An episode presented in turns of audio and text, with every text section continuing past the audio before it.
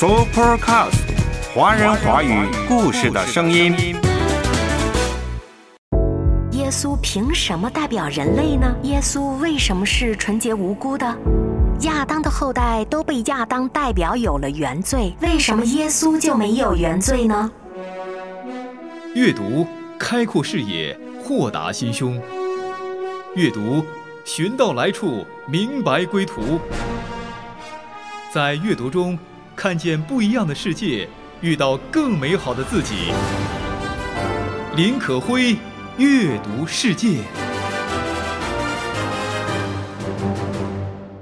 阅读是精神的突破和回归。我们读了许多经典的书，那么有一本书，书中之书《圣经》，自然是要读的。有很多人说读不懂圣经，拿到圣经无从下手。那么今天阅读世界特别找到了齐宏伟教授的一本书，这本书当中给出了很实用的圣经导读法。齐宏伟笔名小约翰，南京师范大学文学院副教授，主要研究基督教和中西方文学，出版过《与上帝拔河》《信与思》《文学苦难》《精神资源》《彼岸的琼音》。鲁迅《幽暗意识与光明追求》等等。齐宏伟教授有一本书叫《书中之书讲演录》，副标题就是《圣经文化精读》。这本书是齐教授大学课堂的实录，出版于二零一三年七月，由团结出版社出版。作者以我著六经式的学术态度，从思想文化角度解读了圣经的影响、主旨、线索和各部分内容，既澄清了一些易引起混淆的概念，又聚焦了一些普遍关心的问题。可以说，这本书孜孜以求地解决了圣经意味着什么和圣经与当代处境的问题，尤其注重和中国文化传统对读。在语言上保留了课堂教学的口语化风格，举重若轻，删繁就简，可以说是近年来不可多得的精神读本。今天阅读世界走进的是齐宏伟教授的《书中之书讲演录》，副标题《圣经文化精读》。这本书共十二讲，每讲一个主题，比如讲到了内向超越还是外向超越。讲到了人性善还是人性恶，讲到了打开圣经之钥约与赎等等。那么要读懂书中之书圣经，该怎么读呢？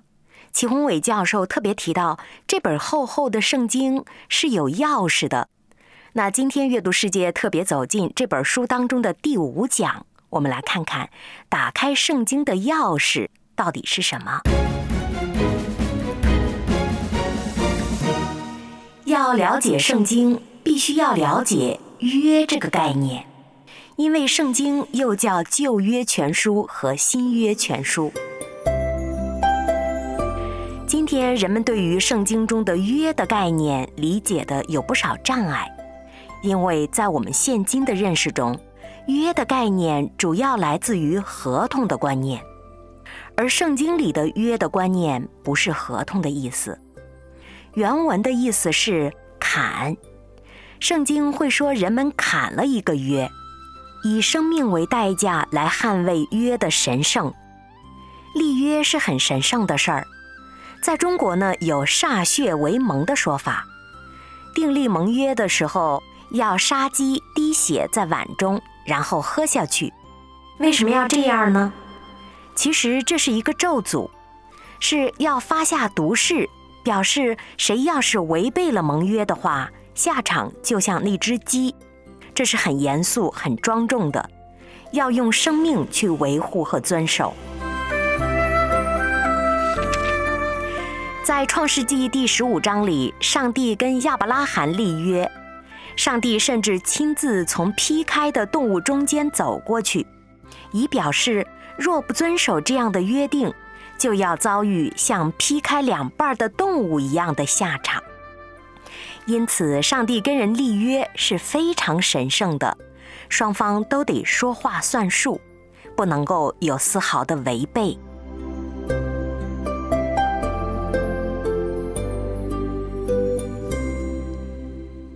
另一个约的观念我们今天的文化中已经没有了在古代有。那就是一个宗主国与附属国之间的立约，里面会规定，宗主国对附属国有保护的义务，但是附属国对宗主国要顺服。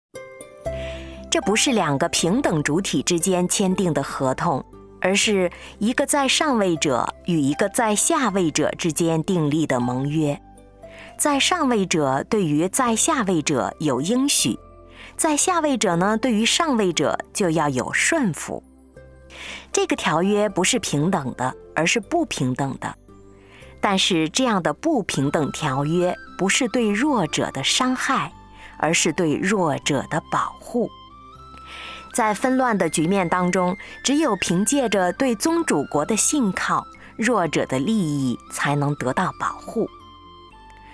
这样的说法让很多人听了觉得不太舒服，觉得是在贬低了人，也太看清了人本身的能力了。但是呢，从圣经的角度，我们看到人是被造物，上帝是造物主。造物主肯和被造物立约，这已经是对人的抚救了。那么，上帝为什么要跟人立约不可呢？因为人在得救上是无能为力的。当然，一开始上帝造人，人有能力遵守约定，但后来人堕落了，就失去了守约和得救的能力。所以，除了一开始就有的那个约定之外，必须得有后来的约定。在圣经当中，上帝跟人立了两个最基本的约，一个是生命之约，一个是恩典之约。生命之约的立约双方是上帝和亚当，所以又叫亚当之约。恩典之约的立约双方是上帝和耶稣基督，又叫基督之约。在罗马书第五章里面讲的最清楚，亚当被称为第一个亚当，基督被称为末后的亚当。在圣经里面，只有这两个最伟大的代表，立约必定是由代表来签订的。就像君主可以代表国民来签约，因此这里面就有一个很强的代表原则。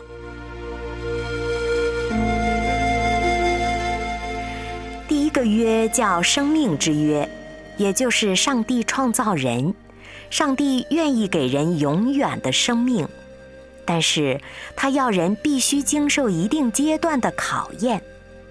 如果亚当代表全人类顺服了上帝，经受了这个考验，那么作为被造物的人就会得到永远的生命。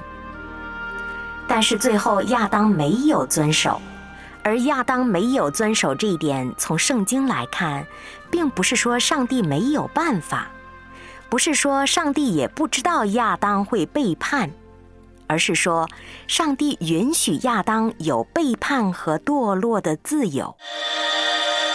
上帝允许亚当有背叛和堕落的自由，因为亚当如果没有堕落的自由，那他对上帝的顺服和爱也是假的，因为没有经过他自己的选择，所以上帝给了人一个相对自由的范围。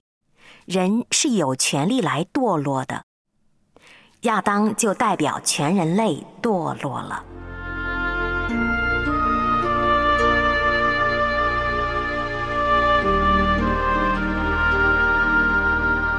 您现在收听的是《阅读世界》，今天我们走进的是齐宏伟教授《书中之书讲演录》第五章：打开圣经的钥匙——约与赎。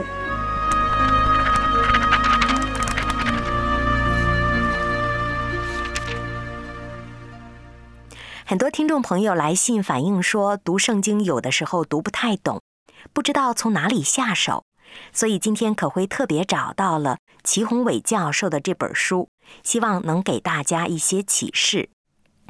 刚刚我们听到了关于约，我们知道了上帝给了人自由的选择权。那第一亚当，也就是伊甸园的亚当，选择了堕落和不顺服。那接下来我们要走进的是亚当堕落之后，全人类是不是都陷入了原罪呢？齐宏伟教授在书中是这样解释的：这个原罪并非遗传来的。它是从代表说来的。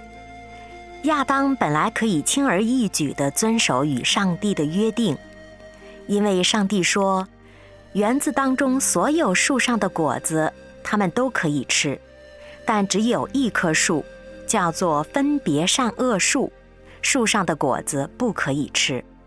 吃了之后，不只是你个人违反了约定，整个人类也将会与上帝隔绝。因而就有了罪和死，死呢又是从罪来的。这是一个很容易遵守的约定，可是亚当没有遵守，选择了背叛，所以不只是亚当堕落了，整个人类都被代表着堕落了。这个就叫做原罪。原罪不是指杀人放火。也不是指我们做错了什么事情得罪了上帝，而是指亚当代表人类与上帝签的约中整体沉沦了。亚当作为人类的始祖和人类的代表堕落了，所以整个人类也就有了原罪。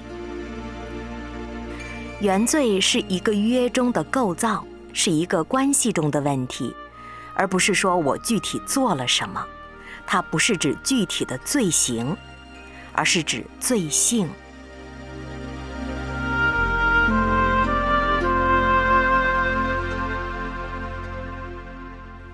那可能很多阅读圣经的人就会问了：那亚当为什么会犯罪呢？书中接着说道：亚当会犯罪，是因为他自己想成为神，他自己想要如神。因此，他最根本的问题是骄傲和自我中心，而人类最大的罪就是骄傲，而骄傲是原罪的最切实的体现。骄傲就是我本来是人，却想要成为神。分别善恶的权柄本来是在上帝手中的，但是我却想要成为能够分辨善恶的人。出来做规定善恶的决定，这就体现为人本来是受造物，可是却想当造物主。我不想依靠上帝来生活，我想依靠自己来生活。这恰恰是我们的思维吧？我们觉得这很好啊，就是要依靠自己生活呀，就是要自我奋斗啊。在我们当代文化里，非常推崇这种东西。但是在圣经或者说是在基督教文化看来，这恰恰是一种根深蒂固的罪性的表现。所以，圣经里面的罪，首先不在于你杀人放火，首先在于你自己觉得自己很厉害，认为这种厉害是你自己的，不是上帝的。你自己很努力，但是你认为我的努力是我的。不是由上帝而来的，这在圣经看来是很大的罪。就像一个父亲辛辛苦苦地凭着爱心养育了一个孩子，但是这孩子长大后说我没有父亲，因此这个孩子就成了逆子，哪怕他做了好事儿，也还是大逆不道。又好比一个小偷。偷了很多钱，他用这些钱做了很多好事儿，这些好事儿也还是坏事儿啊。当然，你会说我又没偷上帝的钱，但是从圣经来看，人都是偷了上帝的，因为上帝给了人阳光、空气、水，给了人健康，给了人身体，给了人地球，以地球作为人类的摇篮。可是人却说没有上帝，这一切都是我的，都是我的努力，非常人定胜天的宣告。圣经就认为，这就是人最根本的罪，就是人类的自我为中心。人离开了上帝，以自己为上帝，而人类的自我中心，在伊甸园中又叫做吃了分别善恶果这个举动。后来从伊甸园被赶了出来之后，还有一个举动，就是人建造了巴别塔。人类想要建造一个通天塔，而通天塔就成了一个很重要的隐喻，就是觉得我自己可以人心通天，我们可以炫耀自己的名。人通过建塔来告诉全人类。人有能力做到人定胜天，人可以战无不胜，人的自我中心可以达到一个最高的辉煌。于是呢，上帝就变乱了人的语言。人原本是说同样的语言的，但语言被变乱后，通天塔就建不下去了，然后就改为了巴别塔。巴别的意思就是变乱。所以，这就是语言变乱的根源。圣经是这么讲的：人类要建造一个通天塔，本来无可厚非呀，表明我们人类有能力呀，就像法国巴黎的埃菲尔铁塔一样。但是在圣经看来，这是对上帝的不尊敬和自我炫耀，是为了表明我们没有神，我们依然可以靠着自己的技术。进天国，这种冲动就是一个原罪的冲动，就是一个被造物妄图成为造物主的冲动，这是人里面被约的冲动。犯罪本身其实不重要，重要的是通过犯罪来被约，和通过犯罪得罪上帝，这很重要。圣经说这一点是最重要的。齐宏伟教授甚至还做了一个很形象的比喻，他说：“就好比我当着狗主人的面儿踢了狗一脚，踢狗这件事儿本身不重要，重要的是我侮辱了狗的主人呢。”接下来继续阐述道：“所以基督教认为每个人都是上帝造的，我把那个人给杀了。”我其实是侮辱了那个人身上的上帝的形象，不尊重上帝对那个人生命的主权，我把那个人干掉了。因此，为什么说奸淫罪是比较严重的罪呢？因为上帝造了人，是想要尊重人，让人有尊严，可是人却把对方当做了泄欲的工具。那得罪的可就不只是那个人了，而是那个人背后的上帝。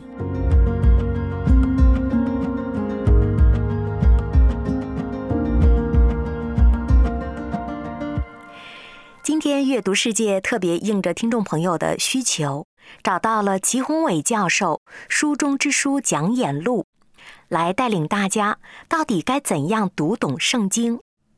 圣经是世界文学或者说世界文化史的基础，不管是不是基督徒，很多人一生都要读一读这本书的。尤其是一些在校修西方文学的学生，这本书是必定要读的。可是很多人说，拿起厚厚的圣经真的无从下手，可会觉得南京师范大学文学院副教授齐宏伟的《书中之书讲演录》就很好的进行了圣经的导读。给出了很实用的办法。这本书的内容其实也是齐教授给大学学生上课的课堂实录的集结。尤其是在第五讲当中，他特别提到打开圣经是有钥匙的，也就是说，理解圣经有两个关键词很重要，一个是约，一个是熟。理解了这两个词，那再看圣经会觉得容易很多。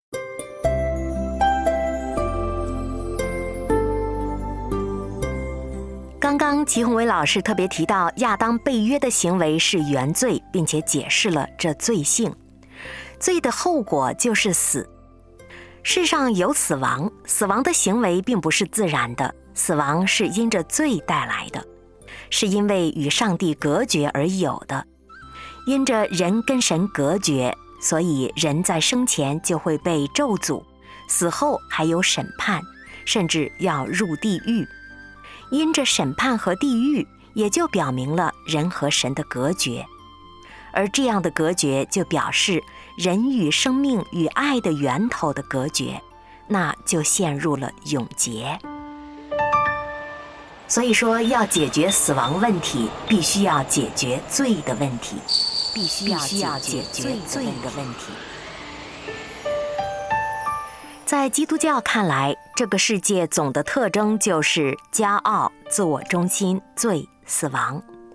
而这一切是由人性里面被约的冲动和傲慢所导致的。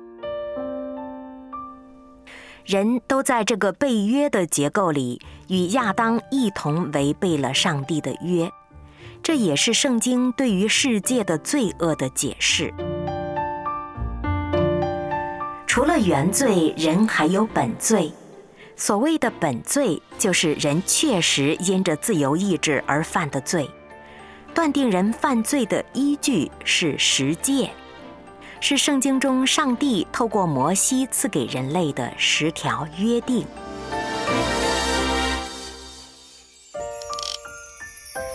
上帝要人顺服得永生，但是亚当堕落了，背了约，人类就陷在咒诅之中。生前有被约的咒诅，死后有地狱的审判。但是从圣经来看，上帝没有任凭人陷入这样的痛苦当中。人凭着自己不能解决罪的问题，也不能自动的把约更正，因为没有一个纯洁无辜的人再能当代表了。所以说，三位一体的上帝之间就立了一个约，就是三位一体中的天父与代表人类的新代表圣子耶稣。又立了一个约，叫新约，也就是基督之约，又叫恩典之约。那为什么叫恩典之约呢？恩典的意思就是不配而得到。每个人都犯了罪，上帝并不欠人一个天堂。每个人不管你有多好，都是以自我为中心的。按照人当受的刑罚，都要走向地狱的。但是上帝不愿任凭人走向地狱，于是就有了一个救赎计划。拯救的计划不是从人开始的，是从耶稣开始的。那一个夜晚，是先爱的约定。救主耶稣，今夜已降临。那么，耶稣凭什么代表人类呢？因为他愿意道成肉身，他愿意成为百分之百的人，这样才能代表人类来与上帝立约。那可能很多非信徒又要问了。耶稣为什么是纯洁无辜的？他为什么就不犯罪呢？因为耶稣又是百分之百的神，他才有能力不犯罪。同时，他也必须是百分之百的人，才能代表人与上帝立约。圣经说，耶稣是玛利亚从圣灵感孕，也就是有了一个神圣的源头，才生下的耶稣。所以，耶稣取了母亲玛利亚的人性，成了一个百分之百的人，但同时他又是一个百分之百的神。那可能很多人又要辩论了：亚当的后代都被亚当代表有了原罪，为什么耶稣就没有原罪呢？齐宏伟教授解释说：因为圣经说，只有男人有资格在约中做代表。大到全人类和一个国家，小到一个家庭，因此亚当可以代表玛利亚有原罪，但是玛利亚不可以代表耶稣有原罪。因此，耶稣只从玛利亚取了人性，而没有从玛利亚获得原罪。这也就保证了耶稣是没有原罪的百分之百的人，同时又是百分之百的神。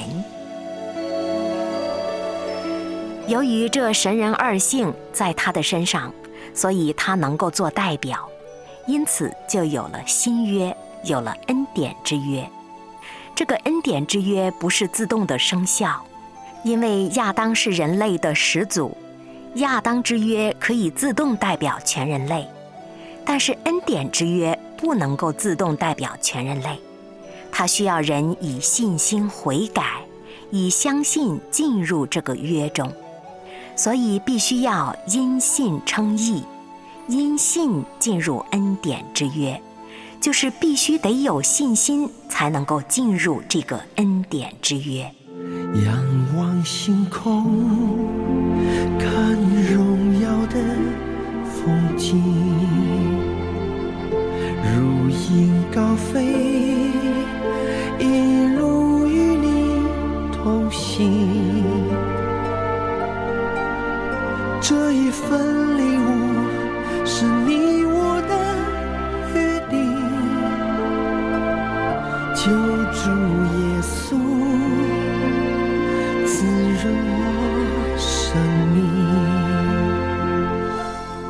所以，基督代表了所有相信他的人，与天父立了一个新约。耶稣说：“我可以遵守所有的约定和实诫，遵守所有的命令，遵守所有的律法，然后就可以为人挣得永生，同时又可以解决人的罪。可是，怎么解决人的罪呢？这就需要流血牺牲。”做替罪羊，所以耶稣在十字架上流血，赦免了信他之人的罪。同时，耶稣又顺服十诫，顺服律法，为人类挣来了永生。所以他在约中为人类带来了恩典，恩典就这样降临到每一个相信他的人。这，就是新约。今天阅读世界可会选择了南京师范大学文学院的副教授齐宏伟教授《书中之书讲演录》，跟大家分享到底该怎么读才能读懂《圣经》这本书。因为《圣经》这本书让很多人觉得难懂，让很多非信徒，尤其是一些需要研究圣经的非信徒，觉得想研究，但是又无从下手，怎么办呢？齐宏伟教授在《书中之书讲演录》当中特别提到了，打开《圣经》这本厚书是有钥匙的。在这本书的第五讲当中，他特别提到了什么是约，什么是罪，什么是救赎。可以说，语言非常的简明，逻辑非常的清楚，深入浅出地讲解了这个最重要的问题。当我们掌握了这把钥匙，相信圣经当中其他重要的知识和伟大的智慧，也就比较容易亲近了。希望今天的节目可以帮助到您，让您能够知道如何去阅读圣经这本书，如何认识自己、认识生命、认识神。仰望星空，看荣耀的风景，高飞。